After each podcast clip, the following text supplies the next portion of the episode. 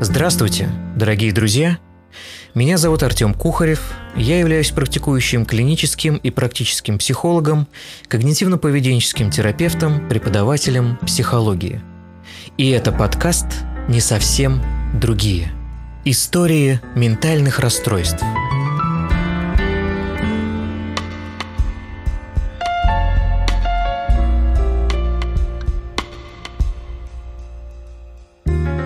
Слушайте подкаст на Яндекс Музыке, Google подкастах, Spotify и ВКонтакте. Пограничное расстройство личности, или как оно еще называется, эмоционально неустойчивое расстройство, называется так, потому что у человека, у которого есть данное расстройство, эмоции и настроение скачут по сто раз на дню. Человек испытывает так называемые эмоциональные качели, настроение и э, самочувствие то опускается ниже плинтуса, то снова поднимается, человек уходит то в дистемию или депрессию, то в эйфорию. Это часто связано с какими-то внешними событиями, которые являются триггерами или провокаторами изменения настроения. Вдобавок к этому еще и происходит э, нестабильность взаимоотношений. Человек не понимает мир, и мир не понимает его. Также при ПРЛ происходит расстройство самовосприятия и восприятие всего происходящего. Раньше расстройства личности носили название психопатии, но из-за современных гуманистических тенденций этот термин был упразднен и заменен на расстройство личности. Но даже несмотря на это, они не перестали быть психопатиями. Расстройство личности принято считать как расстройство характера. В МКБ-10 ПРЛ носит название эмоционально неустойчивое или эмоционально лобильное расстройство личности и делится на два типа – импульсивный и пограничный. В американской же DSM-5 носит название «пограничное расстройство личности». Но тут стоит уточнить, что в МКБ-11 больше не будет такого расстройства, как и прочих разновидностей расстройств личности.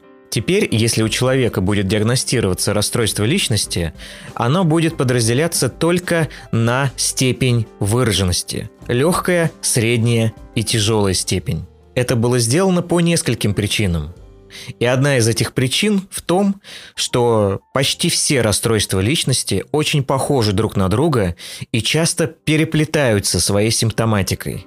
Несколько критериев одного расстройства как две капли воды похожи на критерии другого расстройства. И это усложняет диагностику. Вторая из многочисленных причин данного нововведения заключается в том, что если поставить 10 человек с пограничным расстройством личности, то все они будут очень разные. То есть получается следующая картина. Мы не можем выявить конкретное расстройство личности, потому что оно очень отличается от человека к человеку. Если, допустим, мы знаем симптомы гриппа и как он выглядит, то если мы возьмем 10 человек, плюс-минус у всех будет одинаковая картина протекания этой болезни. Но с расстройством личности такого не получается. Один человек, имеющий в анамнезе, допустим, нарциссическое расстройство личности, будет очень сильно отличаться от другого человека, который обладает тем же расстройством. И это еще больше вызывает путаницу, сложности в дифференциальной диагностике, в лечении и так далее. Поэтому теперь будет регистрироваться сам факт, есть расстройство личности или нет его, и какая степень выраженности у данного конкретного человека. Считается, что распространенность ПРЛ где-то от 0,7 до 2% по популяции и чаще всего диагностируется и выявляется в промежутке от 19 до 35 лет. В психиатрической практике отмечается у 11% амбулаторных и 19% стационарных больных. Но что на самом деле происходит э, помимо официальной статистики, мы не можем сказать потому что есть много людей с расстройством личности, которые никогда в жизни никуда не обращались, ни к психиатрам, ни в клинике, не проходили диагностику. А, некоторые живут с этим всю жизнь и даже не знают, что у них есть расстройство личности. Так что какова на самом деле распространенность, здесь очень сложно сказать. Существует также такая точка зрения, что пограничных людей гораздо больше по популяции, чем невротиков. Не буду глубоко вдаваться в терминологию, но стоит различать две вещи. Есть пограничное расстройство личности, а есть пограничная организация личности. И это совершенно разные вещи. В этом эфире мы будем говорить именно о пограничном расстройстве личности. Этиология и патогенез данного расстройства включает в себя комплекс факторов. Это и врожденная чувствительность нервной системы на стресс. Это и низкая толерантность к фрустрации и стрессам. Это, конечно же, деструктивные родительские отношения, а, где происходит нарушение так называемой привязанности, о которой говорил Боулби. Это отсутствие безусловного принятия и безусловной любви, когда тебя любят просто за то, что ты есть, а не за то, что ты что-то делаешь и выполняешь чьи-то требования. Дихотомия в отношениях, когда родитель вроде бы то ругает за принесенную тройку из школы, то реагирует нормально, то ругает за какой-то проступок, то гладит по головке. И ребенок в результате не понимает, как себя вести, как реагировать, как в очередной раз э, поступит родитель, э, каким стоит быть хорошим, плохим, когда хорошо, а когда плохо, когда меня будут любить, а когда меня будут презирать. Эта путаница и может приводить к возникновению данного расстройства. Например, когда у матери очень часто меняется настроение в течение дня. И, конечно же, ребенок все считывает. Он считывает все ее эмоции и не понимает, что делать. Мать вроде бы вот только с утра была добрая, ласковая и нежная, и к середине дня уже жестокая, холодная, отвергающая, непринимающая. У человека с данным расстройством э, появляется неспособность двигаться в ритм жизни. Он постоянно ощущает себя чужим в этом мире. А, часто приходится одевать различные маски а, в разных компаниях, в разных организациях, при общении с разными людьми.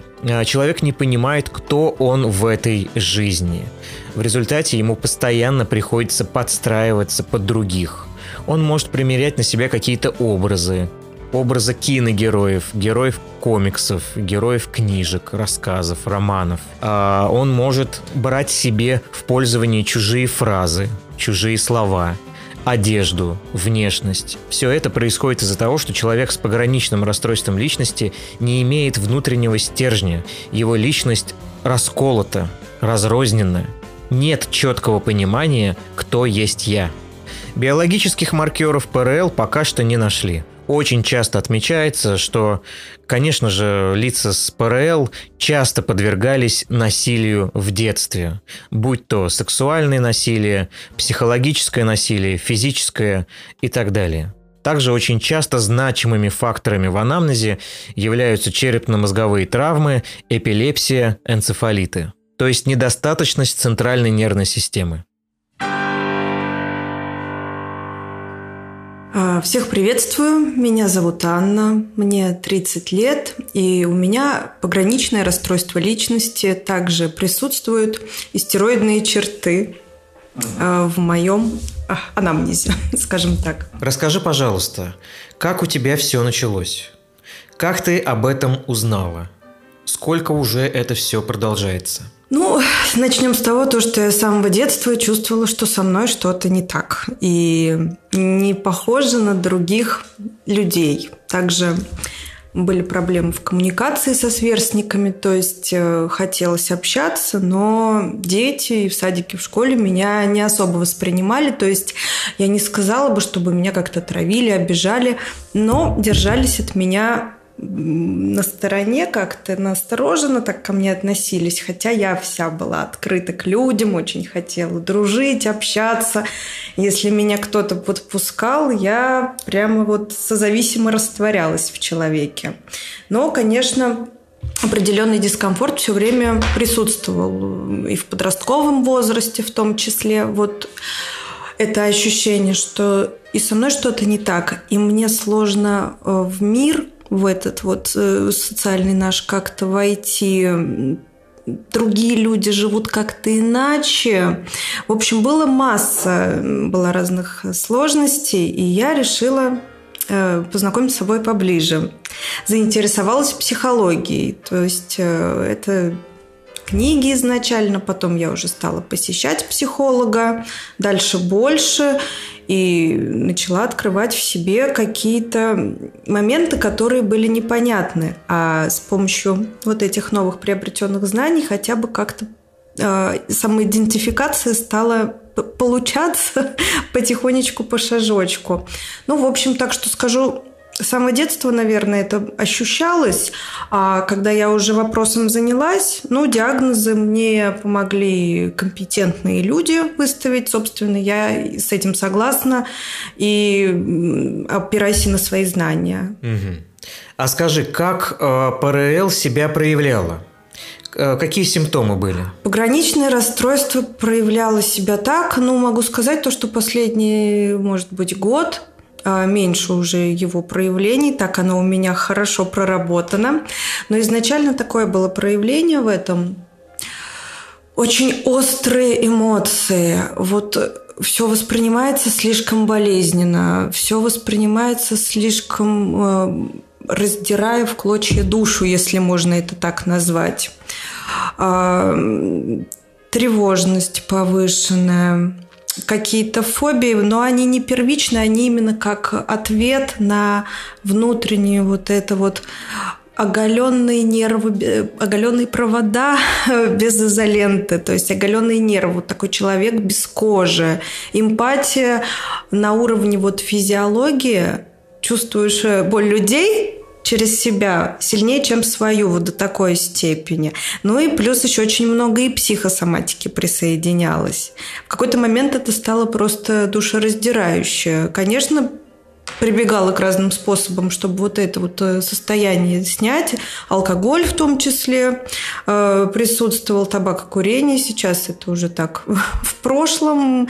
Но действительно такие вещи, они помогают вот эту чувствительность снять и как-то вклиниться вот в спокойное состояние. Но потом становится еще куда хуже, поэтому, конечно, не выход. Всем могу сказать то, что если какие-то имеются сложности, решать с помощью допингов такого плана не рекомендую. Ну, если кто-то хочет выпить что-то, это лучше делать в хорошем настроении со стабильной психикой, а не пытаться себя вот заглушать, потому что ну, оно к хорошему не приводит, просто может э, так разорвать все, дойти до и депрессивного очень серьезного можно состояния, для, до невроза какого-то жесткого. Поэтому вот продолжу тему, как это проявлялось. Вот именно, да, таким образом оголенные провода нервов и ощущений, эмпатии, вот это дикое, вот это пограничное расстройство, а истероидное на фоне этого, то есть как бы две личности уживаются в одной. А, любовь э, себя показать, презентовать каким-то публичным выступлением, каким-то сменам образов, то есть э, к веселью, к, рассказам э, о каких-то ситуациях очень ярким, эпичным. Я могу сказать то, что я очень рада, что у меня два компонента расстройств. То есть, если бы одно было пограничное без истероидного, ну, не знаю, можно, наверное, свихнуться от вот вот этой чувствительности. А если ты истероид без пограничности, ну, тут, наверное, можно зайти в совсем уже в нарциссизм куда-то уйти, просто рехнуться от собственной значимости и уникальности какой-то, э, научиться выстраивать защиты и при этом вообще потерять всякую эмпатию. То есть я могу сказать, что это не то, что два расстройства, и мне в два раза тяжелее. Они взаимовыручающие такие средства для меня. Вот так.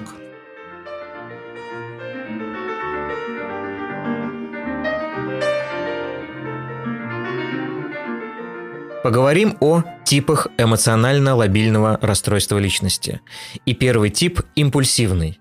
У человека с данным типом эмоционально-лобильного расстройства личности происходит буря эмоций. Они очень остро реагируют на любое сказанное слово и даже взгляд другого человека. И будь это слово сказано как-то не так, не с той интонацией или выражением, то человек испытывает взрыв эмоций в виде раздражения, вспыльчивости, ярости и недовольства. Сами по себе эти эмоции преобладают, как правило, из-за отсутствия смысла в жизни и любой деятельности. Конечно, не стоит забывать, что люди с пограничным расстройством, как правило, интеллектуальные люди, люди творческие, талантливые, своеобразные. Но так как зачастую отсутствует смысл в жизни и в какой-либо деятельности. И эта совокупность факторов, то, что это интеллектуальные люди, творческие, талантливые, но одновременно с отсутствием смысла в жизни и смысла в какой-либо деятельности, приводит к тому, что они э, ходят, вечно бузят, э, всем вечно недовольны, э, раздраженные. Также может быть обострено чувство справедливости, или, как его еще называют, чувство несправедливости. Но здесь стоит понимать, что человек с ПРЛ делает это не с целью всех достать, а найти одобрение и поддержку. Быть принятым, значимым, нужным. Вот что не хватает людям с ПРЛ. И если человек с ПРЛ находит эту поддержку, встречается тот человек, который разделяет с ним его мировоззрение, самоощущение мировосприятие, то э, человек с ПРЛ счастлив, если же такого не получается, то он снова ощущает пустоту и одиночество. То есть сегодня хотя бы он нашел человека, поддерживающего его и принимающего его. Но, как правило, на следующий день все начинается опять по новой. Вот ты сейчас упомянула об эмпатии, и так как я в своей практике тоже время от времени работаю с людьми с ПРЛ, и э, всегда настаиваю на том, что Пограничники, наоборот, очень чувствительные люди. И эмпатия у них есть. Просто из-за сверхчувствительности они чаще всего сталкиваются с болью и поэтому не могут делиться этой самой эмпатией направо-налево. А иногда наоборот хотят подавить ее в себе, искоренить и вырезать, чтобы вообще быть бесчувственными. Вот скажи, пожалуйста, согласна ли ты с этим? Как у тебя это проявляется? В твоем случае? Есть ли ощущение и понимание других людей, а, проживание их состояний? Интуиция у меня, надо сказать, очень достаточно развитая. И поначалу мне казалось то, что это со мной что-то не так, потому что всеми этими инструментами сложно на самом деле научиться пользоваться. Ну, вообще ты себя абсолютно не можешь идентифицировать как-то. Тут интуиция, тут это, это. На самом деле у пограничных людей очень хорошо развита и эмпатия, и интуиция. Просто она сначала может быть как неотлаженный какой-то механизм. Его надо научиться этим, этими инструментами пользоваться. То есть могу сказать, что в моей жизни были случаи, когда я вот просто шестым чувством действительно ощущала, что не будет ничего хорошего с данным человеком, если мы в коммуникацию войдем, там, дружескую, в отношения какие-то вообще. Ну, пыталась отогнать это, оно так и получалось. То есть теперь я себе доверяю и рекомендую э, не игнорировать свои какие-то ощущения. Да, конечно, бывает, человек просто уже параноидально боится. Но тут немножечко другое. Если какие-то люди вызывают тревогу, какое-то неприятное ощущение, опять-таки рекомендую еще за чувствами в теле наблюдать. Бывает даже на уровне позвоночника и копчика. Вот они самые такие энергетические моменты, которые могут вот какие-то толчочки дать неприятные, следить за собой. Также и про людей, с которыми, наоборот, или события складывалось все хорошо, тоже вот в душевной чакре, не знаю, как объяснить, вот это вот да, это то, что надо, или по поводу работы, по, по поводу какого-то проекта, по поводу какого-то человека, в которого я могла поверить. Хотя, допустим, ну, вроде объективно ну, этот человек не то, что не заслуживает, ну, как бы, может быть, не стоит ставить на него карту, а были моменты, когда я доверяла какому-то человеку, э, поворачивалась к нему навстречу, и действительно это приносило и мне пользу, и ему, и это очень большая радость, и кому-то помочь, и через это стать добрее, лучше, и тебе это все возвращается. То есть и эмпатия, и интуиция развиты хорошо у пограничных людей. Ну а у кого? Они настолько сильно еще развиты, я даже не представляю. Вот это один из сильных моментов.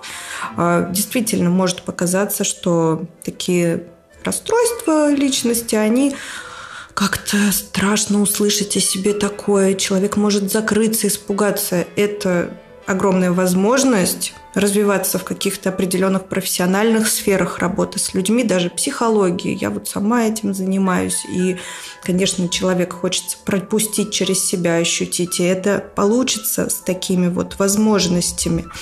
То есть здесь э, открывается очень большая площадка для того, как себя можно применить. Это не диагноз, с которым надо сидеть дома и бояться. Это возможность себя познавать просто куда глубже, чем, может быть, люди без расстройств себя могут познать.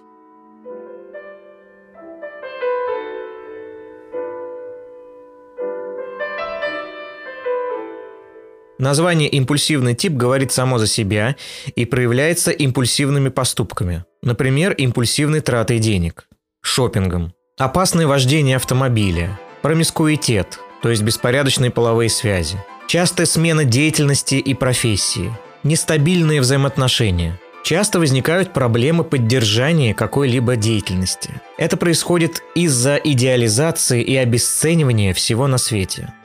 То есть это такое черно-белое мышление. Есть только плохо и хорошо, идеально и не идеально, друг или враг. Происходит защитный механизм под названием расщепление личности. Человек с ПРЛ разделяет противоречивые вещи. Он готов отделить их. Он не может одновременно удерживать в фокусе то, что в человеке может быть и плохое, и хорошее. Это непреодолимые противоречия для человека с ПРЛ. И это, в свою очередь, разрушает любое взаимодействие с людьми. Если определенный человек накосячил, то он автоматически становится плохим. И человек с ПРЛ не видит те хорошие поступки, качества, которые есть в этом человеке. Все. Человек с ПРЛ начинает ненавидеть его. Но если человек с ПРЛ идеализирует, то это уровень Бога. Особенно это проявляется при влюбленности. Здесь происходит просто взрыв эмоций. То есть, если у человека без расстройств во время влюбленности тоже происходит идеализация своего партнера, а какие-то недостатки и минусы просто не замечаются, то у человека с ПРЛ это происходит в разы сильнее. Недостатки напрочь игнорируются, не замечаются, отвергаются и отрицаются, а человек идеализируется до небес. Но стоит только подорвать веру, а уж особенно сделать что-то, что в восприятии человека с ПРЛ уже будет походить на предательство, это полный провал. Все будет перечеркнуто навсегда. Этот момент запомнится на всю жизнь, осядет рваной раной на стенках пустоты внутри и периодически будет кровоточить. Человек, который накосячил или предал, не станет для них прежним. Идеальный образ пошатнулся и рухнул, и восстановиться будет крайне проблематично. И эта бесконечная идеализация и обесценивание происходит во всех сферах жизни, и даже при работе с психотерапевтом и психологом. Сначала терапевт идеализируется, и на него возлагаются надежды, но как только терапевт где-то накосячил или показал свою некомпетентность, показал свою слабость, или хотя бы намек на какую-то подставу и предательство, то, как правило, человека с пограничным расстройством на терапии он больше не увидит. А так как при пограничном расстройстве есть еще идея отношений или даже бред отношений, то такой человек начинает не доверять, параноидально подозревать всех вокруг, что к нему плохо относятся, что его презирают, ненавидят, не любят, не ценят, могут в любой момент подставить и предать еще раз. И это все может вызывать постоянный страх и тревогу, что, соответственно, приводит к невротическому спектру расстройств, тревожно-фобическим расстройствам, тревожно-депрессивным и тревожно-дистемическим. Слышала ли ты, что ПРЛ связано с теорией привязанности Болби? А, помимо биопсихосоциальной модели, которую, конечно, мы все очень любим и уважаем, который говорит нам о том, что причины конкретно вот пограничного расстройства личности а, это, во-первых, генетические предпосылки, то есть где-то там 30%, но ведь помимо этого есть и 70% всего остального. То есть а, на генетические предпосылки должно что-то повлиять. эти предпосылки должны что-то запустить. И, конечно же, э, первая социальная модель – это модель отношений между родителями. Это все-таки первое, что видит ребенок. И потом, взрослея, он уже, конечно, несет это в мир, э, в отношения, в свои отношения. И вот Болби был проведен очень интересный эксперимент, где было выявлено, что у ребенка может быть э, выработана определенная привязанность.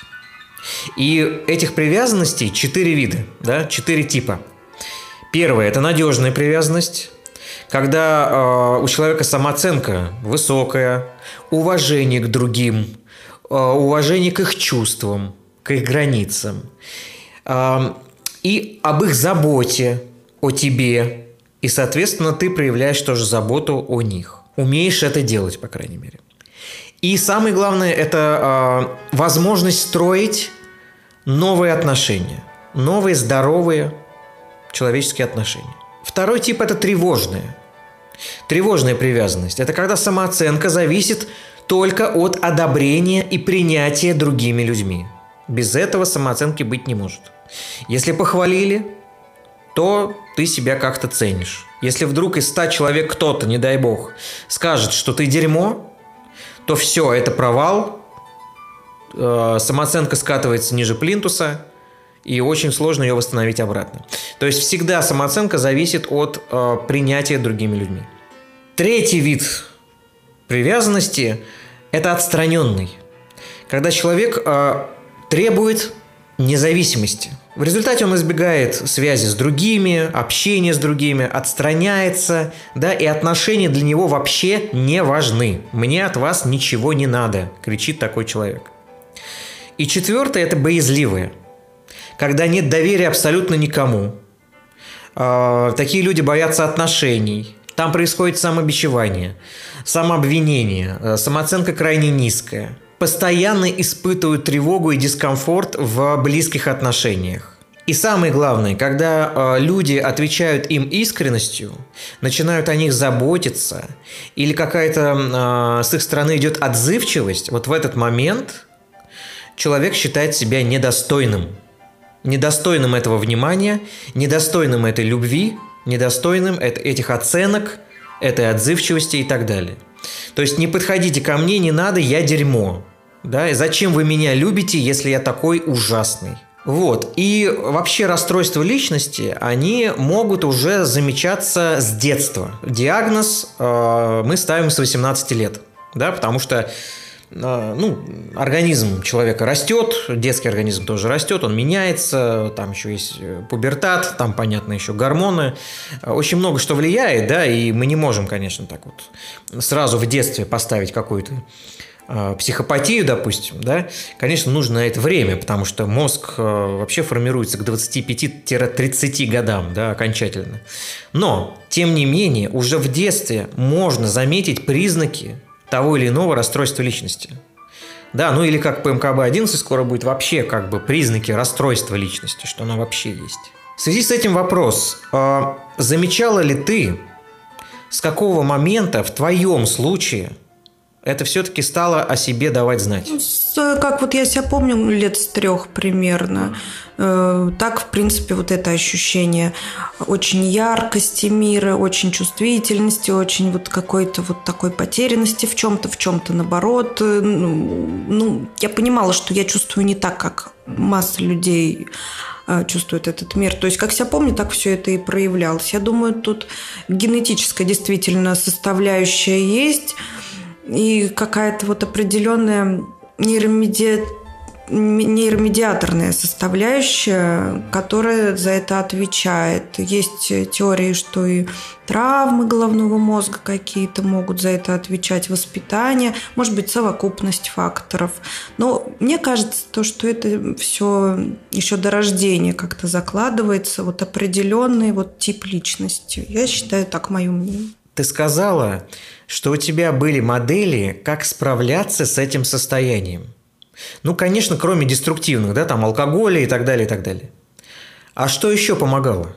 Вообще изучение психологии у меня началось э, с книги а, Валерия Синельникова. Это автор, пишущий о психосоматике, о намерении, о нашем подсознании. И я с помощью этой книги научилась работать со своим подсознанием. Мне было тогда ну, 18 лет как раз где-то. И для меня это было настолько большим открытием, то есть, как бы вот именно с интуицией со своей я начала входить в какой-то хороший такой контакт, а не думать, что это, а, не обращать внимания или как-то раздражаться на это. Вообще изначально до того, как я приняла решение все это изучать, мне очень хотелось вообще от себя отказаться. Вот до 18 лет у меня была мечта стать как все, поменять свою личность, скопировать чье-то поведение и войти в чужую вот э, шкуру, скажем так, и действовать, видеть, чувствовать э, глазами этого человека, которого я выбрала как себе какого-то кумира по поведению. Естественно, ничего из этого не получалось. То есть, ну, внешние какие-то получалось э, за счет артистизма копировать моменты, но душу свою ты не скопируешь, естественно. И у меня был вот этот э, все время стыдливости себя и раздражение на себя. Ну, вот такой момент вспоминается, конечно, и никогда не забудется. Я это и как точку опоры воспринимаю, естественно, сейчас. Но тогда мне было сложнее. И вот действительно работа с подсознанием, потом медитации какие-то я стала использовать. Да, вот это здесь и сейчас. То есть мне нравилось изначально читать такую больше эзотерическую литературу. Э, Синельников, Экхарт Толли, Вадим Зеланд. Потом я уже на более классическую психологию переключилась. Ну, мне кажется, э, столько писателей, столько разных книг, мы можем и это почитать, и это, и какую-то художественную литературу, там что-то психологическое для себя увидеть на каких-то героях, которые тоже часто бывают с расстройствами личности, хотя, может быть, писатель и не думал, что он именно расстройство описывает, но во многих произведениях это отслеживается. Вот, поэтому чтение книг, оно очень тоже дает хорошие такие подпоры, нам опоры, подпоры, как бы вот можно опереться как на хорошее такое кресло, заземлиться. Читать всем рекомендую, вообще здорово. Ну и Нахождение в своем обществе. Вот обычно люди, ну, насколько я знаю, тоже и в практике, и себя наблюдая, э, имея различные расстройства, очень тяжело переносят свое личное общество. Им надо, ну, многим, конечно, э, соединиться с кем-то, присоединение очень требуется. Вот э, заставлять сначала себя я пыталась, а потом уже это вошло в привычку находить удовольствие от своего, только от своего общества какие-то моменты. Вот это тоже мне помогло, потому что я плюс ко всему еще и созависимый человек, но думаю, тут это все просто как продолжение расстройства созависимости еще идет такая вот. Поделись, пожалуйста, а как родные относились к твоему состоянию? Конечно же, если можешь об этом говорить. Родители меня очень любили и ждали, но они меня вообще не понимали. С ребенком что-то не то. Я помню, насколько много меня к психологам водили в детстве, и диагнозы ставились э, разные, и сомнения были всякие, лечить, не лечить. И вроде ребенок такой рисует хорошо, и речь поставлена. Ну что с ним не то? Вроде и не агрессивен. Ну вот не такой, как остальные. И я часто слышала эти разговоры, ну, признаюсь, и подслушивала какие-то разговоры родителей, которые были не при мне, но я подслушивала. И мне от этого, конечно, становилось еще тяжелее, то, что меня пытаются как-то вот то ли в рамки вогнать, то ли не принимают, то ли что-то со мной не так. То есть вот это ощущение со мной что-то не так, оно преследовало вот до тех пор, пока я этим всем не занялась. Ну и, конечно, не сразу оно меня покинуло. И сейчас я понимаю, что со мной что-то не так. Мне это вполне нравится, я счастлива. А вот, потому что, говорю, на самом деле возможностей масса. Но э, ребенок этого ничего понять абсолютно не может. К тому же, э, когда я была маленькая, это были 90-е годы, родители сами были младше, чем я сейчас на данный момент. Ну, что они там могли на тот момент, когда либо плохой ребенок, либо хороший, что они могли разобрать? И да, у нас с родителями случались конфликты и в детстве, и в подростковом возрасте. Слава богу, сейчас у нас очень хорошие отношения, все, все друг про друга знают, то есть ко мне всегда и за советом готовы обратиться, и э, тоже вот они доверяют мне, моей интуиции, каким-то моим знаниям. Мне очень нравится то, что сейчас. Но в детстве действительно было сложно тем, то, что ты и себя ты не можешь принять, а тебя и остальные ты не могут принять. И ты находишься все время вот в этой состоянии борьбы.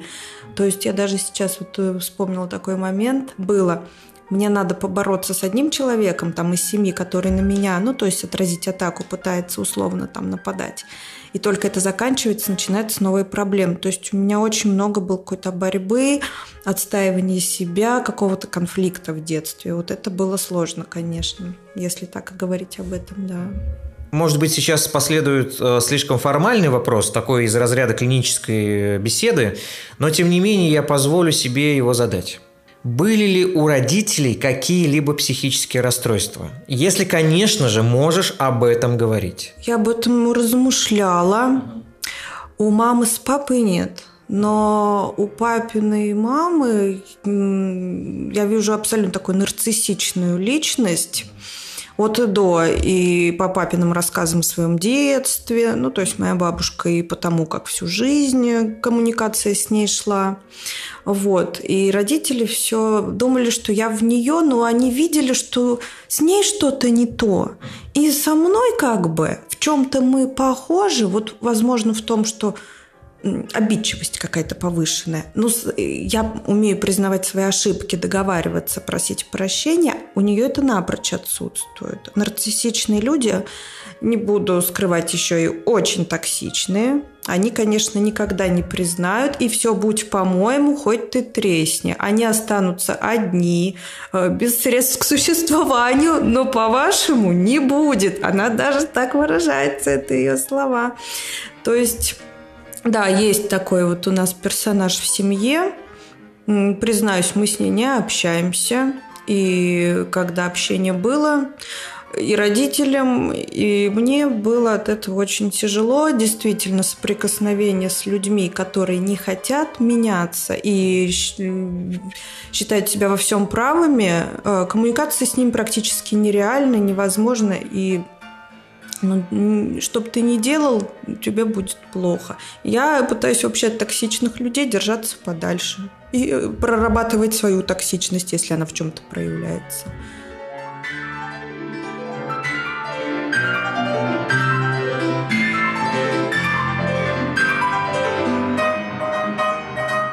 Э, человек с ПРЛ часто меняет профессию и виды деятельности. Очень быстро все приедается. Опять же, происходит идеализация в самом начале и быстрое обесценивание. Это приводит к тому, что очень много дел, проектов, задумок и идей не завершены до конца. Если в жизни ничего не получается, то человек с ПРЛ зарабатывает еще и кучу коморбидных расстройств, депрессивных расстройств, тревожно-фобических расстройств и прочих.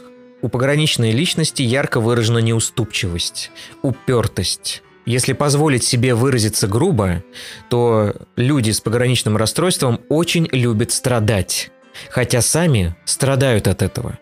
Второй тип – пограничный. И здесь также большое влияние оказывает и импульсивный тип. Что происходит с человеком?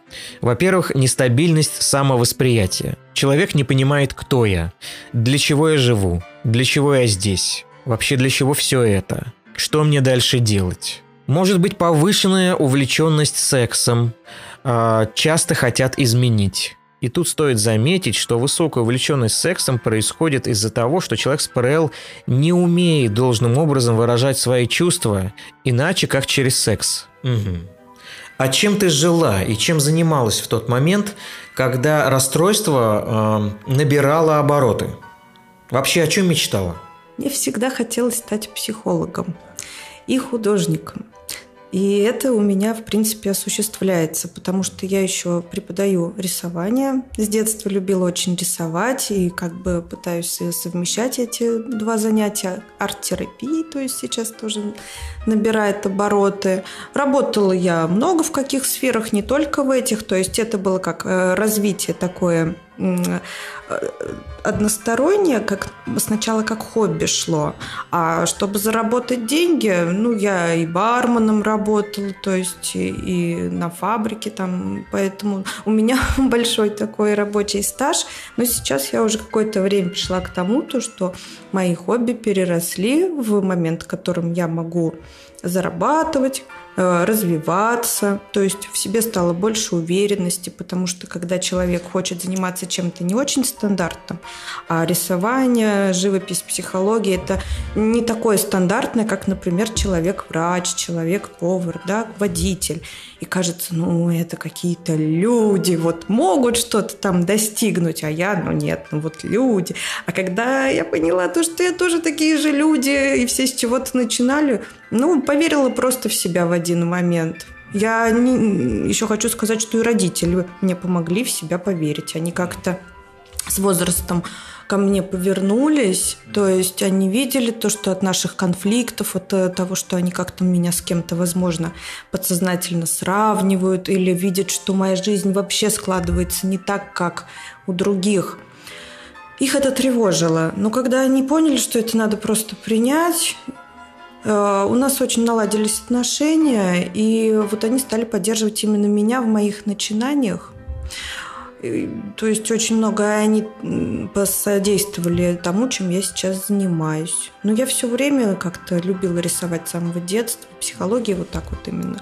Увлекалась по чтению, потом уже ну, по образованию стала приобретать. Вот таким я занималась. Вот. Скажи, а были сложности? Вот э, ты уточнил, что профессии своеобразные. Да, конечно, безусловно, это такие ну, так скажем, не бытовые профессии, да, немножко такие возвышенные, немножечко, э, творческие.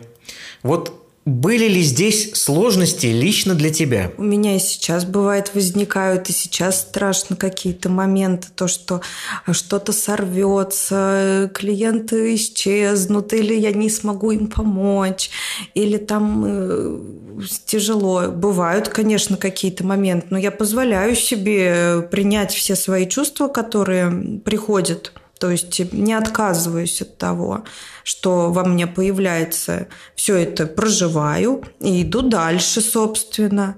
И опять-таки у меня есть такое убеждение, то, что в таких направлениях интереснейших, как живопись, как психология, можно настолько много разных вариантов работы, самореализации увидеть, и преподавание, и самому учиться, и писать книги можно, и вести приемы, онлайн-приемы, собирать группы. А, потом, может быть, на какое-то время сделать передышку, поработать на какой-то обычной, так скажем, земной работе, вернуться к этому вновь. То есть э, тут мы сами творцы своей жизни. Вот. И я стараюсь э, ну, все больше и больше себе доверять и доверять своей судьбе и приобретать какие-то знания, тоже проходить терапию обязательно. Это мне очень помогает. Сейчас тоже как раз в терапии нахожусь. А вот. Э, ну, конечно, да, периодически, как и у всех людей, возникают сомнения, какие-то страхи бывают. Это нормально, мне кажется.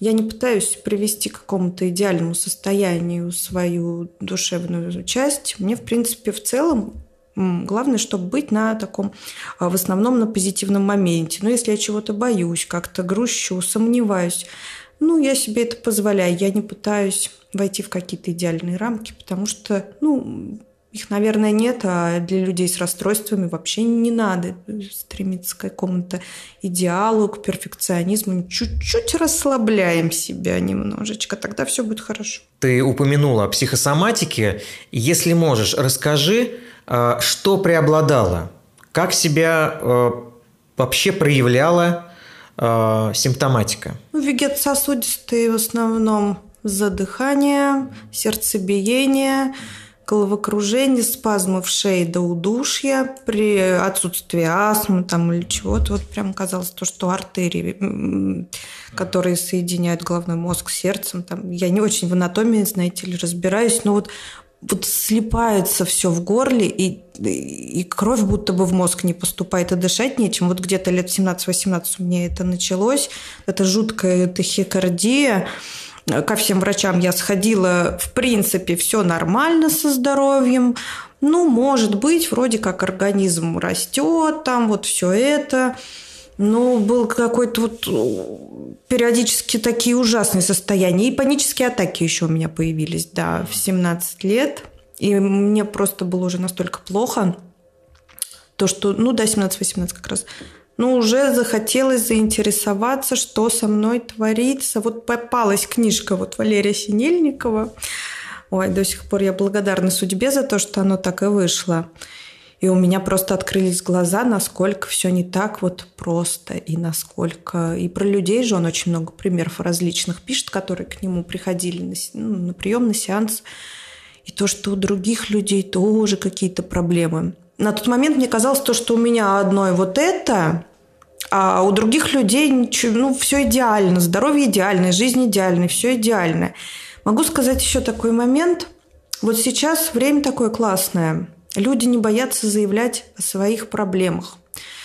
Сейчас стало популярно рассказывать о своих э, и панических атаках, и фобиях, и психических расстройствах, и каких-то депрессивных состояниях, обращаться к психологу за помощью, просто о соматических болезнях делиться, говорить, что да, у меня там, допустим, абьюзер муж или жена абьюзивного там склада. Ну, люди стали свои слабости о них рассказывать, кричать как-то, и это очень хорошо на самом деле. А вот лет, ну сколько это, мне 38, ну лет 12 назад было стыдно тогда рассказывать, что у тебя что-то болит, ты что, какой-то больной? Тебе сколько лет-то? Ты не должен знать, в какую сторону дверь открывается в поликлинике. Фу! Вот то есть еще чувствуешь себя все время белой вороной, то, что э, люди пытались все время создавать картинку идеальной семьи, идеального здоровья, идеального образования, внешности. Сейчас тоже, конечно, нарциссичного фактора полно, но вот какой-то такой искренности, честности и крики о помощи стало очень много. Я считаю, это здорово, что мы дошли до такого. Я думаю, пандемия еще сыграла свою роль здесь. То есть вот это все раздутый пузырь, он лопнул на самом деле. И я настолько много слышу историй, похожих на мою, и настолько понимаю, что таких, как я, очень много. Раньше казалось, что таких нет, больше со мной что-то не так. Да нет, у кого одно расстройство, другое, такая фобия, сякая. Депрессия человек лечится, допустим. И это хорошо, что мы все стали честнее. Да, да, согласен с тобой. А, конечно, есть сейчас тенденция к улучшению ситуации с ментальными расстройствами, и люди уже, ну, по крайней мере, могут потихонечку э, начинать делиться, рассказывать о своем опыте, по крайней мере, находить какие-то форумы, чаты, поддержку, да, это уже немаловажно. Э, конечно, это еще только в зачаточном состоянии, еще только развивается, но по крайней мере, положительная тенденция уже наблюдается. Потому что если мы возьмем 10-15 лет назад, э, да, еще этого не было, был только форум анти-ВСД, и как бы на этом все заканчивалось, да, и хотя бы ему все были благодарны. В общем, все было на таких скромных началах. Но в этом есть э, и другая сторона. Я замечаю, что сейчас начался какой-то популизм в этом плане, да, к сожалению, уже сложно отсеять информацию достоверную от информации, ну скажем, ради хайпа. И уже сложно найти, где реально грамотный специалист и э, конструктивная подача информации, а где все-таки низкая квалификация да, человека, который выдает себя за специалиста, и а, он мало разбирается в самом механизме того или иного а, психологического или психического процесса. Ну, например, та же самая паническая атака. Это не самостоятельное заболевание, да? А, ну, конечно же, если это не паническое расстройство. Она может быть как невротическим симптомом, то есть симптомом невротического расстройства, так и при пограничных расстройствах и также и симптомом психотического расстройства, в том числе шизофрении, биполярного аффективного расстройства и так далее. И не стоит забывать, что паническая атака может быть симптомом э, соматогенной патологии. И после этого, когда видишь книги э, какую-то литературу определенную, YouTube-лекции, марафоны, где с легкостью обещают вылечить именно паническую атаку у человека, там за какой-то короткий промежуток времени, не разобравшись в причине ее происхождения, а причин может быть очень много, диву даешься, как эти люди позволяют себе обманывать э, страдающих тем или иным недугом, да, ни черта не понимая в области, в которой пытаются казаться э, экспертами. Ну, это я так, э, свое субъективное тут вставил. Ладно, что помогло в твоем случае? Была ли фармакотерапия? Э, психотерапия, я так понимаю, была. Да, и периодически я прохожу психотерапию. Вот, ну сколько мне требуется? Когда-то бывает 10 часов, там, когда-то бывает 100 часов.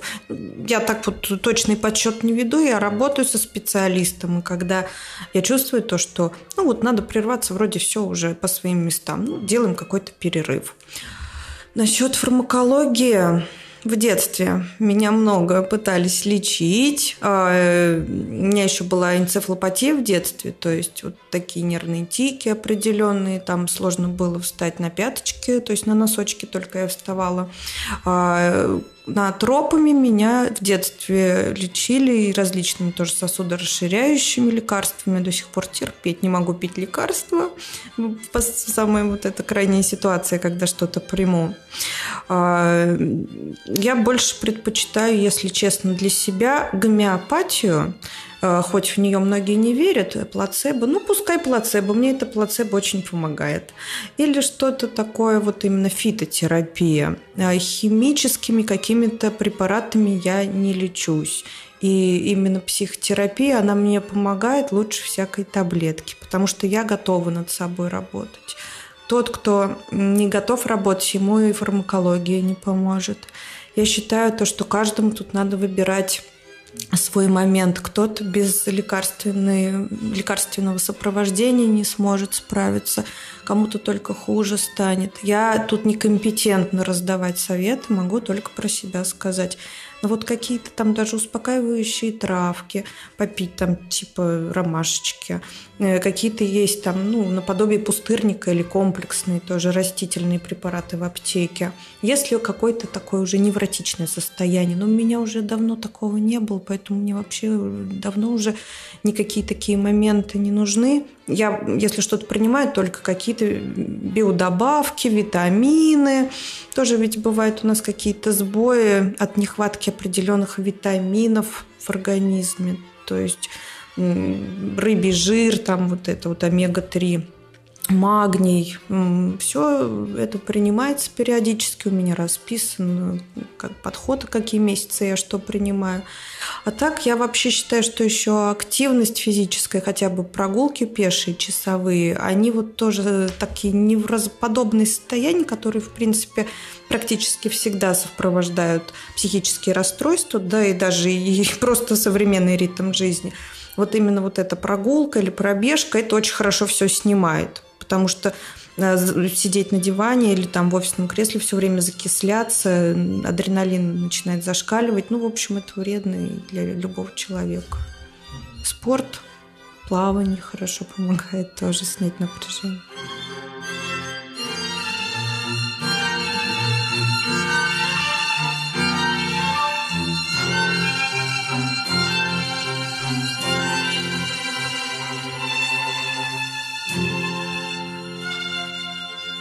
То, с чем еще сталкивается человек с ПРЛ, это одиночество.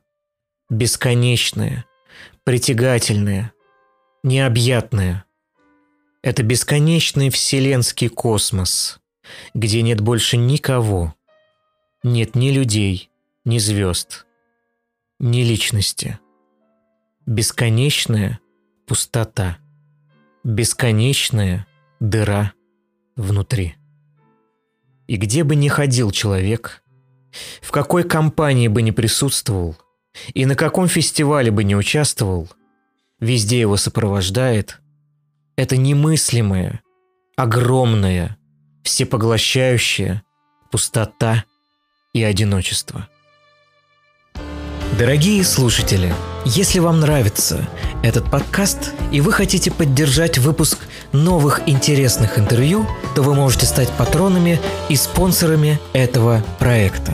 Все контакты и реквизиты указаны в описании эпизода. Еще один вопрос э, по поводу ПРЛ. Что скажешь по поводу вселенского ощущения э, пустоты и одиночества как одного из главных критериев э, данного расстройства личности? А, у меня было несправедливость ощущения ну, по отношению к себе. Такие были моменты вот даже не то, что пустоты, а покинутости. Я бы сказала то, что я никому не нужна. Вот все всем нужны, а меня никто не заметит. И я буду все время на втором, на третьем, на десятом месте. Если объективно вот с высоты прожитых лет посмотреть, ну вот говорю, дети меня действительно не очень так воспринимали. Да, возможно, это было прям рациональное чувство, но родители же все равно со мной много общались. И очень теплые отношения были в семье, несмотря на то, что не особо они меня принимали, теплоты, общения было много. То есть, э, если я сейчас прорабатываю свое детство и регрессирую, я опираюсь на то, что меня в семье очень принимали. Я по детству этого не замечала, что там я нужна, и там я в центре. Вот. Проблемы со сверстниками, если спросить, да практически у любого человека. У кого-то в садике, у кого-то в школе, а кто-то прошел хорошо садик и школу, а потом э, межличка не ладится вообще у человека. У всех какие-то проблемы в основном в коммуникациях есть Просто у каждого человека какие-то, я не знаю, таких, у кого этого не было. И кто-то кого-то бросил, кто-то кого-то допустим, там э, не ответил взаимной любовью или дружбой, любой человек хотя бы один момент вспомнит. Просто условно здоровые люди это не принимают на себя, а просто относятся к этому как к ситуации. А люди вот такие чувственные, расстроенные, они это как личное оскорбление Вселенной воспринимают фатально и неизбежно. От этого моя созависимость потом и выработалась, то есть межличностных отношений. Поначалу, когда это все началось вот у меня там с противоположным полом, такая была созависимая мадам, просто сейчас даже смешно вспомнить. И все время был страх, что бросит, бросит молодой человек, бросит. Вот это вот ощущение, вот, что вот-вот меня там расстанутся, предадут, бросят. Вот прям такой страх находил. Ух, просто ужасный. Было и такое. Угу. Ты сказала предательство, да? Предадут. Предадут и бросят, откажется. Э, окажешься ненужной или поймут то, что ты не можешь быть нужной. Вот у меня было такое, то, что меня сейчас раскусят, а я быть нужной не могу. Но это, конечно, тоже требовало психотерапии, вот эти вот все ощущения, да. Ну, конечно, условно здоровый человек не возникает таких больных мыслей в голове, действительно. Потому что, ну, вот это вот и самооценка такая, что хочешь общаться, выступать на сцене, блистать. Я могу говорить часами, не замолкая. Там. То есть не то, что какой-то запуганный человек, а при этом страх, что ты никому не будешь нужен. Хотя, условно, ты вроде как яркий, общительный человек. А вот эта вот э, двойственность очень сильная, вот такая, наружнего и внутреннего, несостыковка. Потому что логично подумать, что человек боится, что его бросят, который очень незаметный. Ну, как бы скрытный, не подпускает к себе. Ну, как вот он в, в своем домике, и он может какие-то допустить мысли, то, что он настолько там вот от других отстранен, что и от него могут отстраниться. Вот это могло бы быть в чем-то логично, да, а в таком вот именно желание общения и в том, что к людям расположенная была всегда. Откуда вот это вот все? Вот, но это именно что расстройство диктует нам уже такие токсичные мысли, что ты вот не нужен и не будешь нужен. При внешней вот как бы вот Э, все хорошо, все отлично, все прекрасно при таком вот состоянии. Ты упомянула о том, что раскусит. Есть такой, знаешь, синдром самозванца. Кажется, как будто э, сейчас меня раскусит, как будто узнают, какой я на самом деле или какая я на самом деле. Как бы снимут маску и причинят какую-то боль. У тебя как вот с общением и кругом друзей? Ой, так, вот э, я могу сказать, что в старшей школе и после у меня появилось очень много друзей, ну, э, компании, скажем так, не особо хорошие, но зато очень веселые. И лет до 25 этих друзей у меня был просто полгорода, грубо говоря. Очень большой круг общения звонит один, другой, то есть тут просто некогда есть, некогда спать, все время какая-то вот эта вот тусовка, движуха. Сейчас у меня круг общения очень небольшой. Это моя семья и пару-тройку товарищей. Друзьями я назвать не могу, не потому что я там не верю в дружбу, а потому что я в ней, пожалуй, не нуждаюсь. Вот, я нуждаюсь в людях, с которыми я могу что-то обсудить куда-то сходить, поделиться чем-то. Но я себе сама могу быть другом, поэтому э, дружба такая предполагающая очень тесное общение и, и энергозатратная, она, в принципе, мне сейчас не, не по зубам и нет необходимости какой-то. Вот. И после 25 лет где-то я очень устала вот от этих огромных коммуникаций и как-то стала свой круг общения прореживать. То есть каких-то людей постепенно отказалась. Созависимость я свою прорабатывала как раз тоже на тот момент. У меня был развод с первым мужем. Вот. И, а мы с ним были в созависимых отношениях. Он ко мне, я к нему. Он тоже и истероид. И вот две истерички на одной территории. Это вообще кайф просто.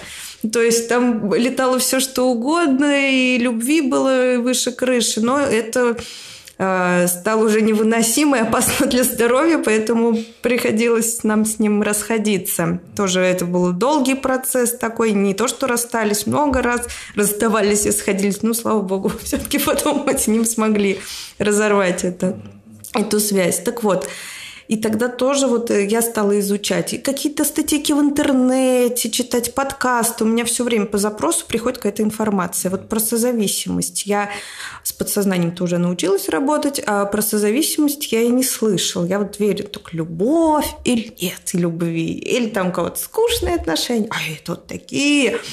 И вот я бы потом узнала, что такое созависимость, что такое вот истерические какие-то аспекты, почему люди друг к другу так сильно привязаны, хотя у них отношения ну, как бы вот на грани фола и разрушения. Но откуда вот это вот э, э, жертвы, тиран, преследователь, все это тоже попалось на глаза. Вот. И после, да, я очень устала к 25 годам, у меня как-то тоже вот было ощущение, что я просто выдохлась, это все забрало мою энергию. И я стала вот и от многих друзей отказываться, соответственно, как э, про созависимость начала изучать. С бывшим мужем рассталась, и постепенно, вот, да, круг общения начал снижаться, и э, если до этого я дружил с любым человеком, который хотел со мной дружить. Потом, ну, потому что в детстве не хотели дружить, а потом резко вдруг все захотели дружить. Я готова была собрать всех под свое крыло. А потом я стала уже, конечно, тщательнее выбирать свой круг общения. И иногда один человек стоит десяти. Я это тоже прекрасно понимаю. И сейчас меня, в принципе, устраивает э, те люди, с которыми я общаюсь, но я не исключаю, что мы можем э, с ними расстаться, как кто-то новый появится среди моих э, знакомцев хороших. Поэтому вот сейчас таким образом обстоят дела. С мужем мы лучшие друзья, можно сказать, со вторым. Вот. То есть общения мне на данный момент хватает. И мне нравится именно и с собой тоже проводить время – я не стремлюсь кому-то присоединиться. Хочется вот себя как-то познавать, э, много проводить времени наедине с собой, читать, как-то размышлять. Мне кажется, если человек сам себе интересен, он одиноким быть не может. Я думаю, так. Даже если, э, не дай бог, там покинут его все близкие люди, у него останется он. Это очень важно, особенно людям расстроенным психически. У себя быть собой. Вот это вот прям всем. Мечтаю, чтобы у всех это было. Особенно у пограничников и чувствительных. сам у себя, чтобы был. Кстати, вот сейчас вспомнилось. Мне в детстве родители говорили такую фразу «У тебя как будто нет тебя, у тебя нет тебя самой». То есть они интуитивно ощущали вот это. Ну, кто тогда знал про это? Вообще у нас в России не было, по-моему, этой информации. Вообще это как-то все недавно так открылось и появился либо шизофрения, либо нормальный человек, все больше ничего третьего не дано. То есть, как бы, они меня водили, да, и к психиатру. То есть, они, девочки, или нет шизофрении, нету. А что с ней? Не знаю, лобильная. Что это такое? Не знаю. Ну, такая вот. Да, что делать? Не знаю. Попейте антидепрессанты ребенку детские. Зачем? Она веселая. Ну и не надо. Ну, вот так вот все было. Да-да-да.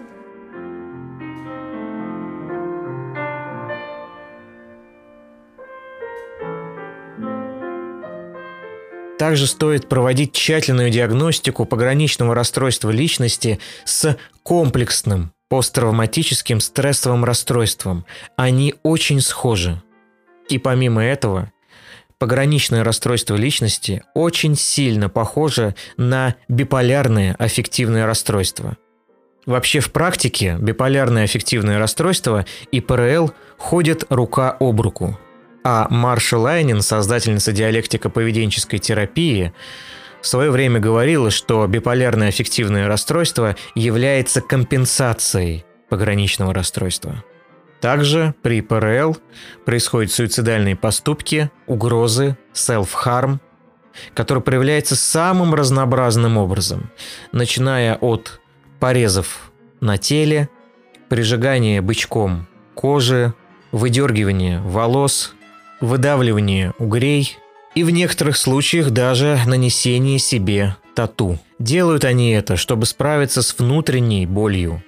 Иногда ментальной, а иногда даже физической болью, которая выражается соматическими вегетативными симптомами. Из-за того, что у человека с ПРЛ а, есть сложности с границами, со своими и тем более чужими, может легко рассказывать незнакомым людям э, такие вещи, которые вызывают недоумение. Ну, например, человек может легко рассказать, что его изнасиловали, и это было несколько раз, это нормально, все хорошо. Или рассказать о своем каком-то очень громком, значимом поступке, не очень приятном, что тоже будет вызывать недоумение у окружающих. И недоумение окружающих будет связано как раз с этой внезапной открытостью и прозрачностью человека с ПРЛ. Очень часто пограничная личность может пропасть, э, не брать трубки, скрываться, убегать от людей, даже от знакомых и от родных.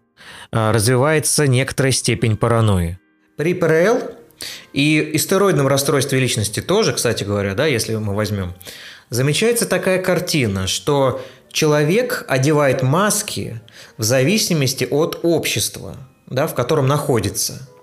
И этих масок может быть до чертовой матери – с друзьями один, в семье второй, там, с любимым человеком третий, на работе четвертый, ну и так далее, и так далее. То есть э, эти, количество этих масок копится. Вот есть ли у тебя такое? Ощущаешь ли ты, что э, было разделение на несколько лиц? или масок? Да, есть такое. Я, кстати, сейчас это прорабатываю на психотерапии. И в последнее время есть ощущение, что вот маски, они как бы с лица сходят. Чуть ли не на физическом уровне это ощущается. Вопрос очень своевременный. И действительно, да, хочется даже обычно одну маску надеть, но вот для всех у меня все хорошо, всегда весело, все классно. И вот так. То есть это, наверное, только мама и муж, перед кем я могла бы открыться, и то э, муж, наверное, в первую очередь. Вот я с ним себя чувствую абсолютно комфортно, потому что мне не надо держать лицо все время, а ну, я сейчас это очень отслеживаю с людьми, я общаюсь именно вот э, в прям таком приподнято, очень позитивном ключе. И если мне даже как-то плохо или что-то тяжело, Вот, ну, нас же даже и воспитывали. Не показывай никому плохое настроение, улыбайся все время, никому не интересно, что ты там думаешь, э, у тебя на душе на самом деле деструктивная такая модель. А если у человека депрессия, он да улыбается, не дай бог, до каких плохих последствий. Поэтому, э, конечно, быть собой в том настроении, в котором ты есть, но это вообще большой труд э, научиться. И при этом не показывать все свое там Г какой-то. Но если ты не хочешь как-то улыбаться, это, вот презентоваться, то это не обязательно. Можно просто спокойно общаться. То есть я сейчас замечаю то, что и вот я прорабатываю именно сейчас э, истерическое вот это вот составляющую, фактор этот – вот маска, она прямо вот как бы спадает с лица. Были такие даже недавно ощущения, как будто стекает воском с лица. Это настолько интересно. То есть такая была серьезная терапевтическая тут предпринята модель. И настолько легче становится, даже физически чувствуешь себя легче, потому что на поддержание образа очень много энергии уходит, а потом хочется просто рыдать где-то одному в подушку, потому что чем ты больше накручиваешь вот этого позитива, которого нет, потом тебя откатит вот именно вот либо в агрессию, кому-нибудь нагрубишь, или на близких сорвешься, или просто тебя рвет, и ты злой, или в какую-нибудь вот э, тему в слезах, в истерику в какую-то. Вот, поэтому ну, перепады, они вообще не очень полезны для психики. А чем мы старше становимся, тем нам, конечно, рекомендуется больше оберегать свое психическое состояние. Это, ну, как и все здоровье в целом. А вот, мы не молодеем. Поэтому умение вот отказаться от этих всех масок каких-то или там неприступности, когда человек совсем не такой, или там вот эти улыбки бесконечные. Если это не бесконечное продолжение твоей личности, потому что у кого-то это может быть просто реально продолжение личности, а именно какая-то защитная составляющая, а, по себе скажу, это очень круто, но не очень легко. И действительно для этого лучше всего помощью специалиста воспользоваться. Это и болезненно вот от этих вот э, моментов защитных. Но это вот эта истерическая часть она в чем-то, может быть, и пограничную вот прикрывает, защищает, и она более сильная. И вот она уже, э, ну, тут главное не спрятать одно расстройство за другим, а признать оба и суметь Э, комфортно сосуществовать и с тем, и с другим, если есть с третьим, и с четвертым. То есть какое-то высшее я над всем этим все равно оно есть. Я вот это чувствую. Что-то, все эти моменты вполне в состоянии контролировать. Высший разум, он, его никто не отменял, он есть, и, и можно его открыть, им пользоваться. И абсолютно свои расстройства вот эти держать Э, просто под наблюдением и позволять им тоже случаться, когда это необходимо там психически. Вот так вот маски были и продолжают, конечно, я работаю над этим.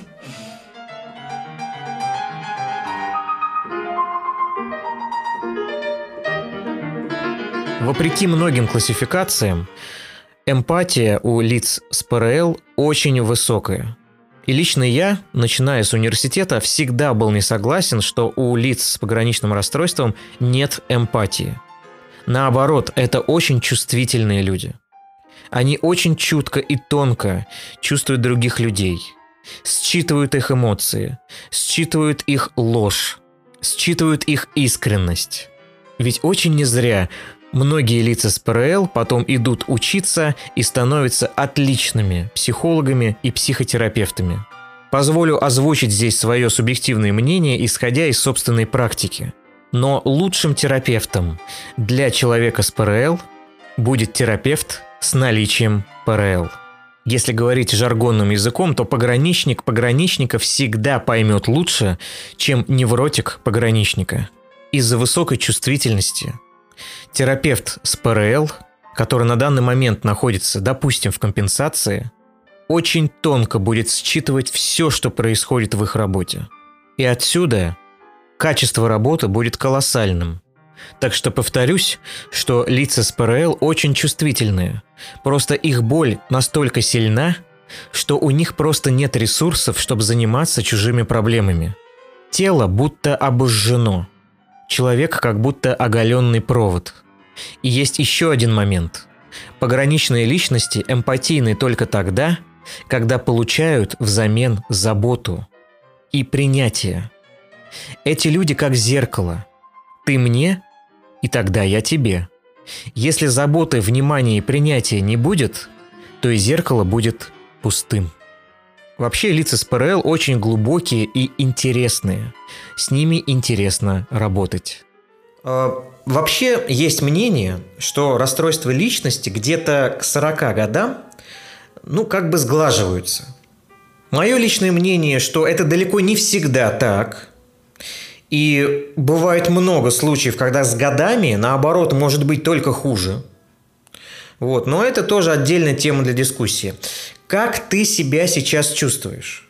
Вот от чего лично тебе удалось, может быть, избавиться уже? Что-то в твоем случае сгладилось? Замечаешь ли ты, что расстройство личности, а, вернее его какие-то а, острые края, а, в твоем случае уже сгладились? Я поскольку постоянно занимаюсь и психотерапией, прохожу и читаю, и себя отслеживаю, конечно, все в лучшую сторону меняется э, месяц от месяца, я бы сказала, а не то, что там даже годами.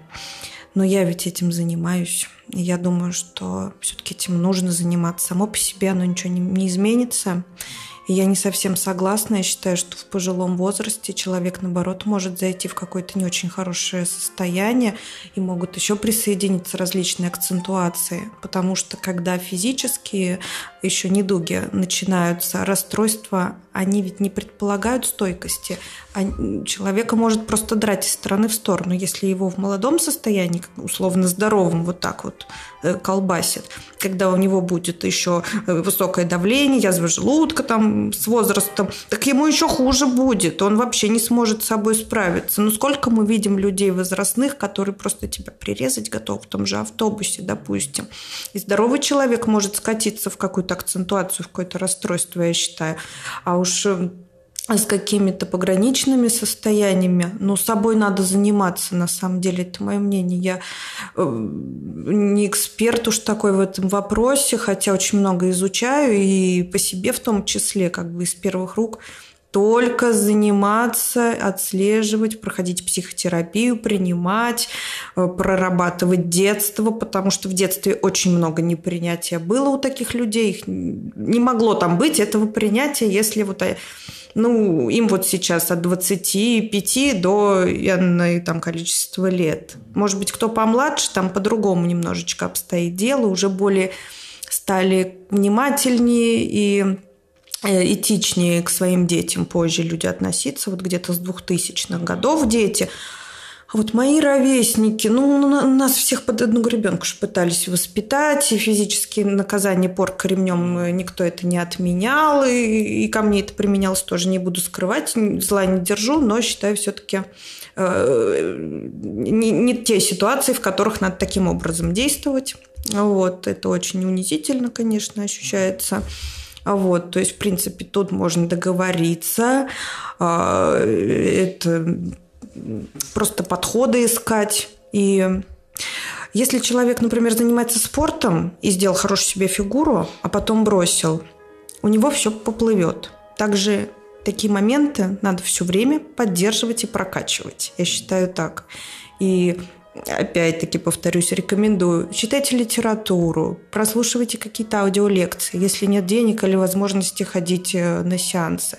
Может быть, брать небольшие, там, 5 часов хотя бы сессии. Ну, в общем, адаптируйте для себя возможные варианты, как бы вы могли себя поддерживать. От бездействия ситуация ухудшится. Я так считаю.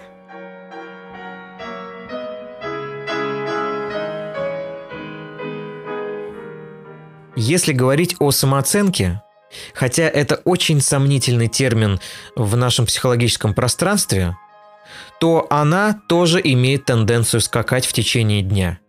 Я то дерьмо, то бог. У человека то слезы, то смех, то депрессия, то уныние, то радость. Человек не может понять, кто он в деятельности.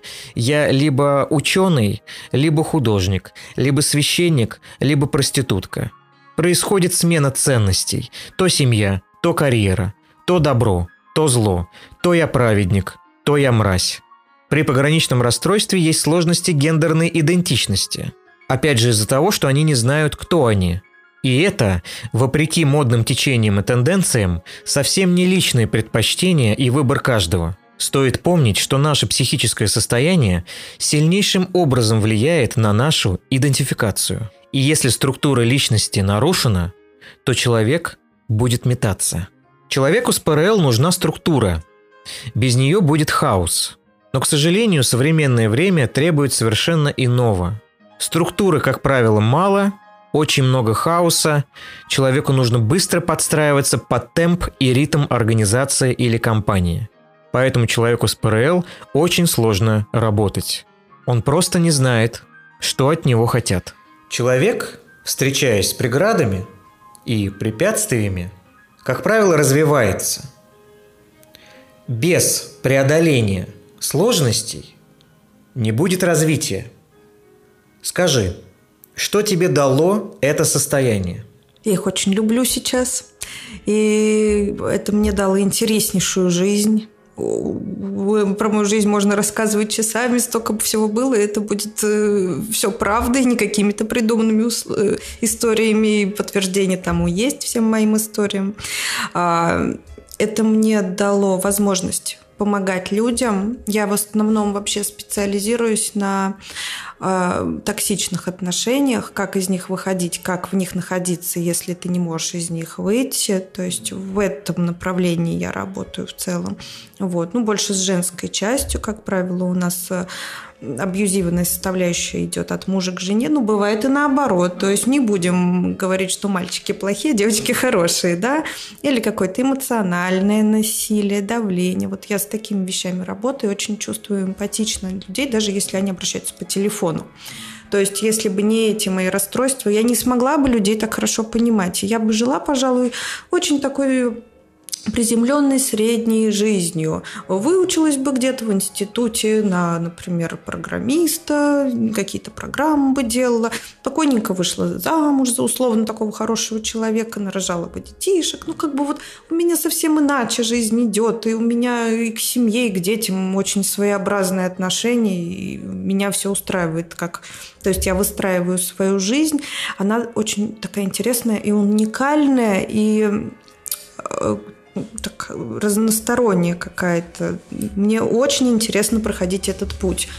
Не имея этих расстройств, не, ну, этого бы всего быть не могло. Опять-таки для творчества, для живописи тоже необходимы какие-то выплескивания душевные или созидательное состояние свое хочется передать в этом, укрепиться или выплеснуть какую-то боль или агрессию, или, допустим, ну, бывает такое вот поделиться даже не то что созидательностью, а возвышенностью эмоций, потому что люди с такими вот расстройствами, они видят мир э, очень ярко и настолько изнутри, что это даже не передать словами. Я прекрасно понимаю, как мир видят э, люди условно здоровые, будем их называть. Это очень... Сейчас вопрос не о зрении, а о восприятии. Это очень смазанное, замыленное такое видение. Человек каждый день идет одной дорогой, садится в одну и ту же машину, выпивает одну и ту же чашечку кофе на той же работе.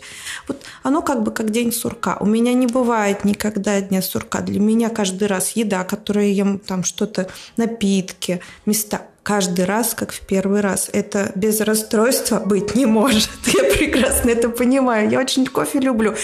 И я покупаю этот кофе каждый раз и с таким удовольствием его пью. Вот осень, я хожу, просто разглядываю листья. То есть я окунаюсь на глубину этой жизни, и э, мне это настолько интересно, то, что какие-то вещи ну, такие приземленные, как там скидки где-то, еще что-то, люди обсуждают, как правило. Мне это настолько не интересует, и я нахожусь, вот я в моменте, вот хочется песню вспомнить нахождение в моменте, оно один из плюсов, который можно в этих расстройствах найти. Вот это вот яркость жизни.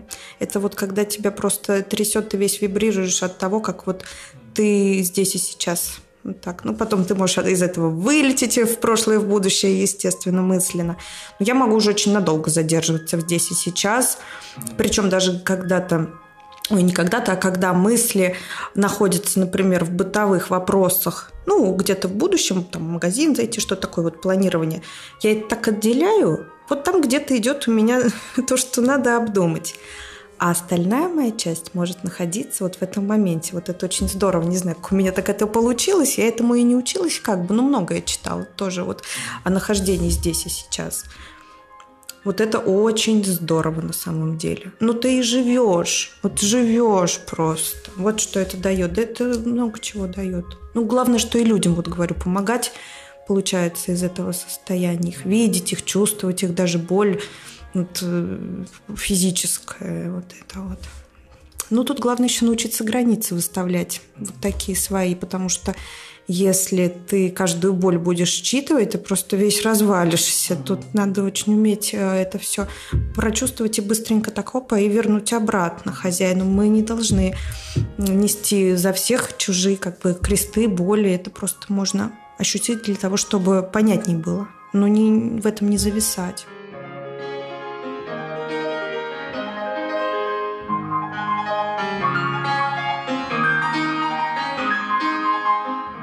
Часто в жизни пограничной личности преобладают азартные игры, наркотики и прочее.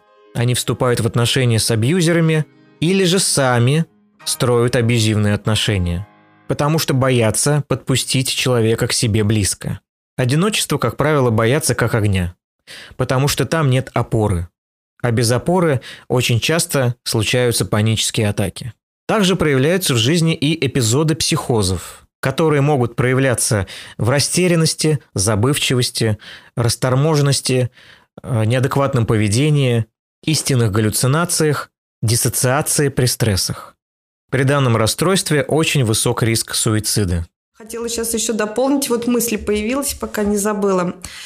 У меня всю жизнь есть э, такая очень сильная опора, помогающая со всем этим вообще жить, находиться. Вот чувство юмора если у вас есть чувство юмора, ребята, это ваш просто лучший друг, действительно. Умение посмеяться над собой, над кем-то еще. Просто э, когда там тяжело невыносимо, вот, вот вы попробуйте посмеяться вот над всем, как бы это парадоксально и, может, некрасиво бы не звучало, но вот прямо опошлить любую вещь, довести до абсурда и поржать от души. Это настолько хорошее лекарство. Во-первых, там ну, эндорфинная составляющая начинает уже работать, и порог важности понижается. И еще это же большая сила, юмор же он очень защищает как щит от каких-то нападок, от вот этих вот ковыряний. Ведь, например, если нарциссичного склада люди встречаются с пограничным человеком, они могут расковырять просто до безумия. Вот эту вот чувствительную, вот как представляю пограничного человека, ежик, раскрывается когда? Животное. У него очень мягкий живот. И другое животное, как хищное, лиса, допустим, может его прямо кусать, есть его, вот этот животик. Вот нарциссы или ну такие вот ребята, они могут очень пограничных людей э, приблизить к себе и женить на себя и все что угодно, но растравить прямо Ой, не хочу говорить плохих слов. До чего? Вот. Поэтому юмор в отношении вообще с окружающими какими-то, которые считали вашу слабость и поковыряться в ней хотят из своих там определенных травм, да, садистических каких-то. Вот защищайтесь юмором, потому что некоторым ничем не объяснишь, ни кулаками, ни словами, ничем. Но вот этот сарказм и юмор, он очень хорошо может помочь. Действительно. Вот даже как вот скорая помощь какая-то. Развивать в себе улыбку, юмор, а, более легкое отношение ко всему. Это может любой человек и психически расстроенный, и нормальный человек. То есть но у меня это было как бы вот таком гипертро... гипер, говорю, гипертрофированном таком состоянии, вот эта юморная часть. И мне очень помогало всегда в жизни, просто очень люблю этот свой момент. Я здесь всегда очень часто привожу примеры из Гарри Поттера. Да, это вот те самые э, Богарты, там, да, вот это вот э, и превращение страха в смех, да, когда мы берем, там вот этот Богарт вылезает, этот из, из шкафа, и э, сразу превращается в какой-то определенный твой личный страх, и вот ты должен с этим побороться, да, то есть должен превратить страх в смех, потому что это совершенно противоположные эмоции, и с помощью смеха а, мы действительно можем повлиять на страх, да, есть даже смехотерапия, такие определенные ответвления, так скажем, в терапии. Вот. А, но, конечно же, не, не стоит забывать, что а, Гарри Поттер, так как он все-таки пограничный персонаж, вот. И мало того, травматик очень сильный, там у него и КПТСР, и ПТСР, еще только нету, вот, если так разобраться. И из-за того, что вот он э, травматик и пограничный, все-таки, да, его травма, она перекрыла эту проработку страха. Ну, по крайней мере, на той сессии, которая вот была, да. Вот, то есть в его случае понадобилось бы просто очень много сессий да, для того, чтобы ее проработать потихонечку. И экспозицию пришлось бы выстраивать более, так скажем, длительную, поэтапную, да, там, не, не такую резкую, не, не так сразу, вот, более экологично, скажем. В то время как у всех остальных э, детей, да, там все было нормально, то есть все получалось, так как это были всего лишь у них такие, ну, фобии, фобии, да, а в его случае это была задета структура самой личности, за которой скрывался еще и страх смерти. Там все гораздо сложнее. То есть есть определенная фобия, да, э, либо специфическая фобия какая-то, да, у него все там гораздо, гораздо сложнее и серьезнее. Там не ограничилось все одной фобией. Там э, его страх и его тревога, она вообще завязана на, начиная от вот этой потери базовой безопасности, которая произошла в самом детстве. Все-таки не будем забывать, что при нем э, убили родителей. Это такая, ну, нехилая травма все-таки, да, и, конечно же, там э, было нарушение, нарушение и шизоидного ядра, если так рассуждать. И, конечно, ну, я так сейчас в наш птичий язык э, э, начинаю погружаться, да, но не будем, короче говоря. В общем, там была нехилая травма, которая уже э, повлияла на структуру его личности. Соответственно, это не просто какая-то фобия, с которой можно справиться достаточно быстро, да, буквально прям вот, э, как иногда обещают вот эти самые все, э, так скажем, специалисты, которые себя называют специалистами, психологами, психотерапевтами, да, которые там лечат, э, значит, страхи и тревоги за, за одну-две сессии. Вот. Здесь все сложнее, и тут работа была бы в его случае просто колоссально, колоссальная и долгая. Вот, и также не будем забывать, что э, Волан-де-Морт, по сути, это смерть. А, то есть это смерть, да, почему мы не называем его имени? Потому что люди боятся говорить о смерти. А, потому что э, люди боятся называть имя смерть. Да, и это глубоко, очень глубоко. И только когда, конечно, Гарри столкнулся, да, то есть когда он наконец-то, значит, пошел на свой собственный страх, да, в тот как раз э, в, в лес, и когда он вот лицом к лицу наконец-то встретился вот со своей смертью и принял ее, да, то есть принял, не сопротивлялся, вот только тогда там пошли какие-то сподвижки. Вот если так рассмотреть эту сцену.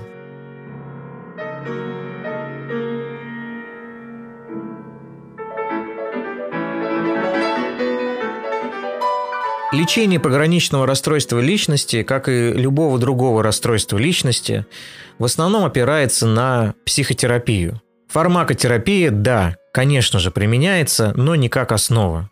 В основном для снятия острой симптоматики. Применяются антиконвульсанты для стабилизации перепадов настроения, как и при биполярном аффективном расстройстве.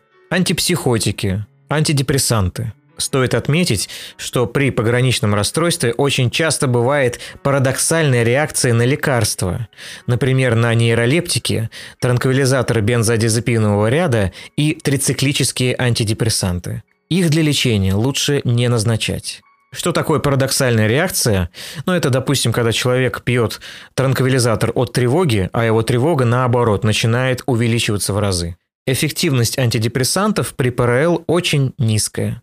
Из психотерапии первым выбором стоят когнитивно-поведенческая терапия, схемотерапия, диалектико-поведенческая терапия, смешанная терапия. Чем бы ты хотела поделиться с нашими слушателями? и зрителями, потому что э, наша встреча будет еще и в э, видеоформате э, на моем YouTube-канале «Психолог Артем Кухарев». А что бы хотела им сказать, да, э, людям, которые тоже столкнулись э, с ПРЛ, с другими ментальными расстройствами? Дорогие друзья, имеющие психические расстройства личности, какие-либо отклонения – я хочу сказать то, что вы не одиноки. И нас целая армия. Нас очень много, у кого одно, у кого другое. Сейчас, слава богу, такие наступили времена, когда об этом говорить не стыдно. Психбольницу никто не запрет э, в желтый дом на пожизненно, если, не дай бог, там ты как-то заявишь о себе. Очень много центров открывается и уже есть. Психологов, психотерапевтов, если требуется психиатрическая медикаментозная помощь. Не бойтесь обратиться за этой помощью.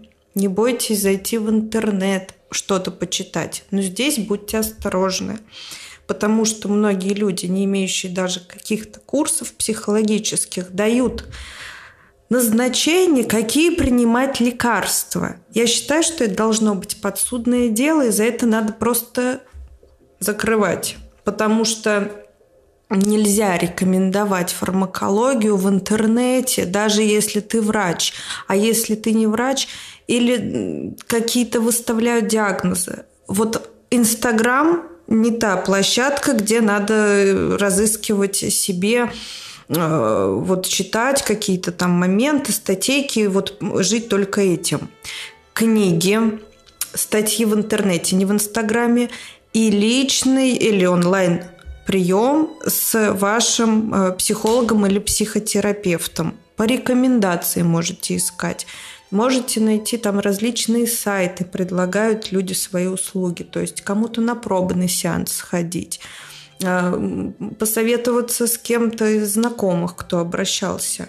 Но вот только не ищите в Инстаграме в этих каких-то марафонах, если у вас действительно вы чувствуете, что у вас очень такое какое-то тяжелое, непонятное состояние, сложно найти себя, непринятие себя, сложно с людьми найти.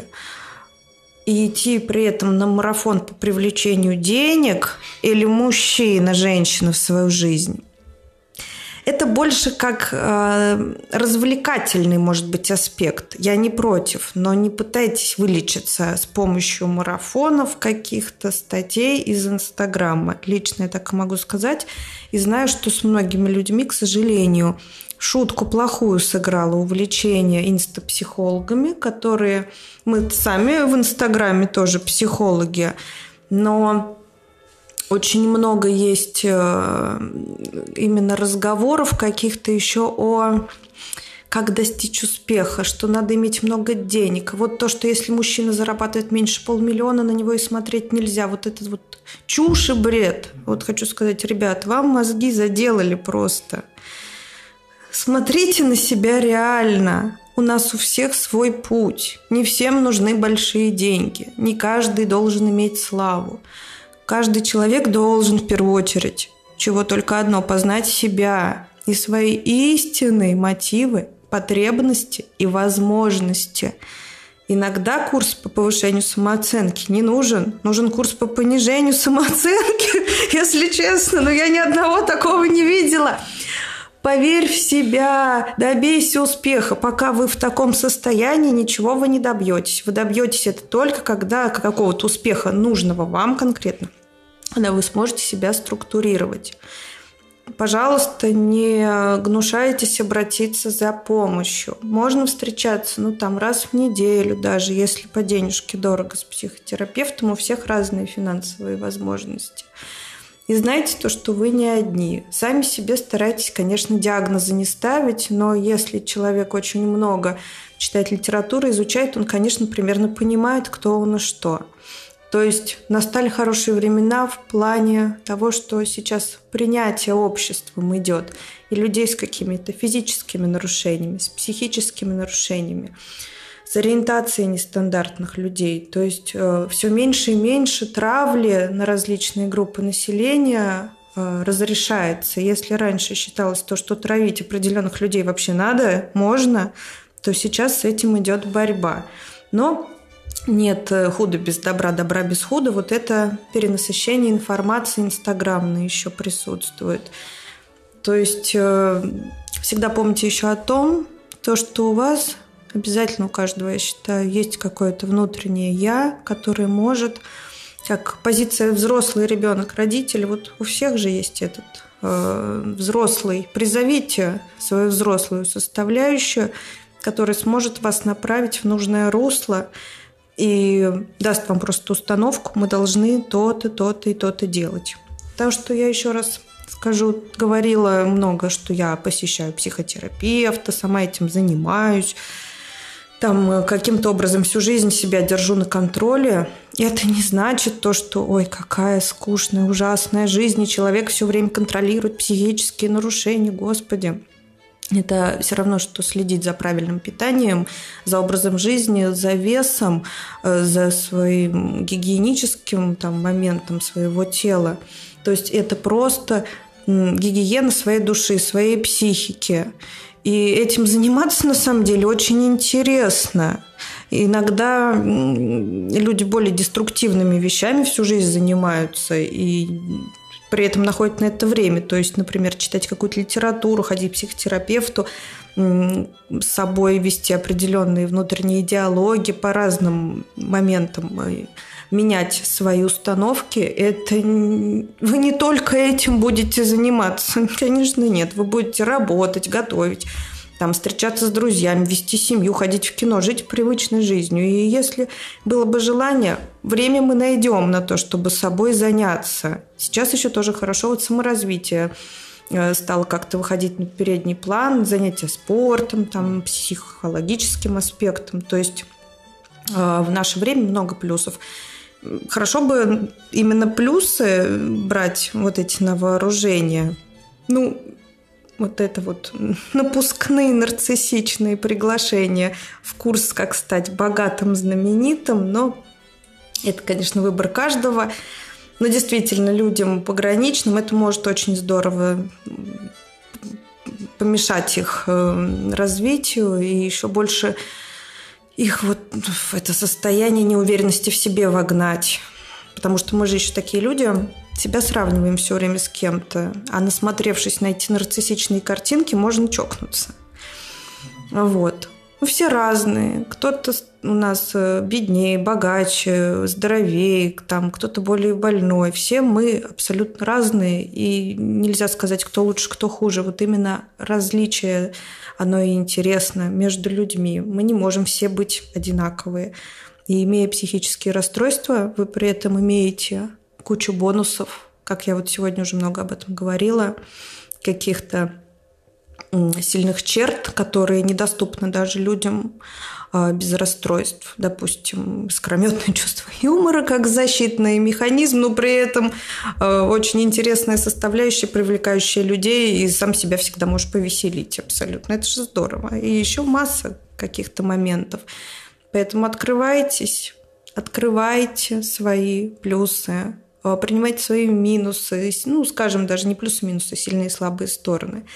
Ищите единомышленников, потому что иметь, например, приятелей, у которых тоже какие-то нарушения. Не обязательно все время обсуждать вот эти вот болезни, там, психические, не знаю, еще чего-то, вот в этом ковыряться.